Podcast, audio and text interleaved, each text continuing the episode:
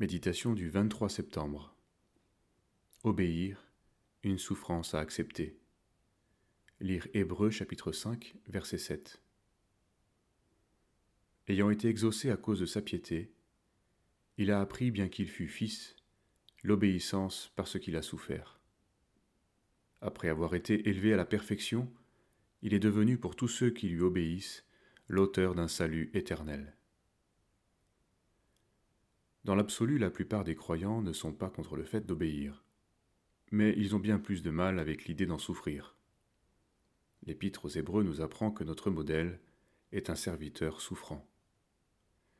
Si nous fuyons toute souffrance, nous n'obéirons jamais.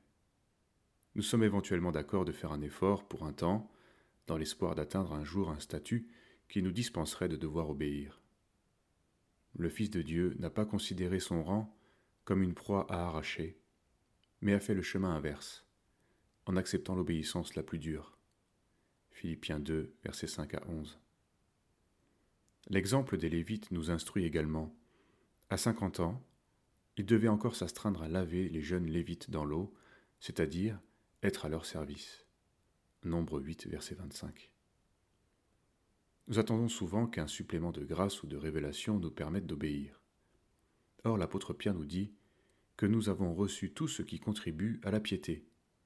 Autant dire que l'objection provient d'incrédules qui ne veulent pas vraiment obéir à la parole. Il est vrai que Satan montre une voie plus facile, sans souffrance, et davantage conforme à nos désirs.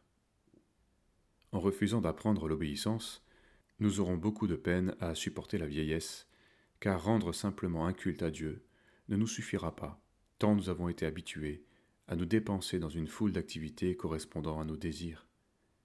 Obéir peut parfois signifier ne rien faire. Il suffit de savoir ce que Dieu nous demande. Pierre disait Nous sommes témoins de ces choses, de même que le Saint-Esprit que Dieu a donné à ceux qui lui obéissent. Acte 5, verset 32.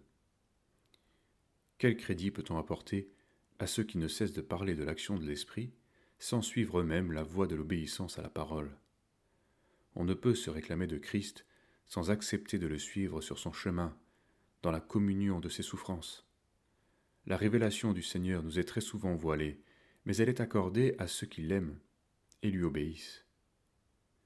Il est devenu l'auteur d'un salut éternel pour tous ceux qui lui obéissent. Hébreux 5, verset 9. Nul ne peut donc dire L'obéissance n'est pas pour moi, sans quoi le salut n'est pas pour lui. Ceux qui ont conduit le peuple ont dû mettre leurs pieds dans le Jourdain avant de voir le miracle s'accomplir. Ne préférons pas la souffrance de la correction à celle de l'obéissance. Croyons et obéissons. Le Seigneur se chargera de nous délivrer.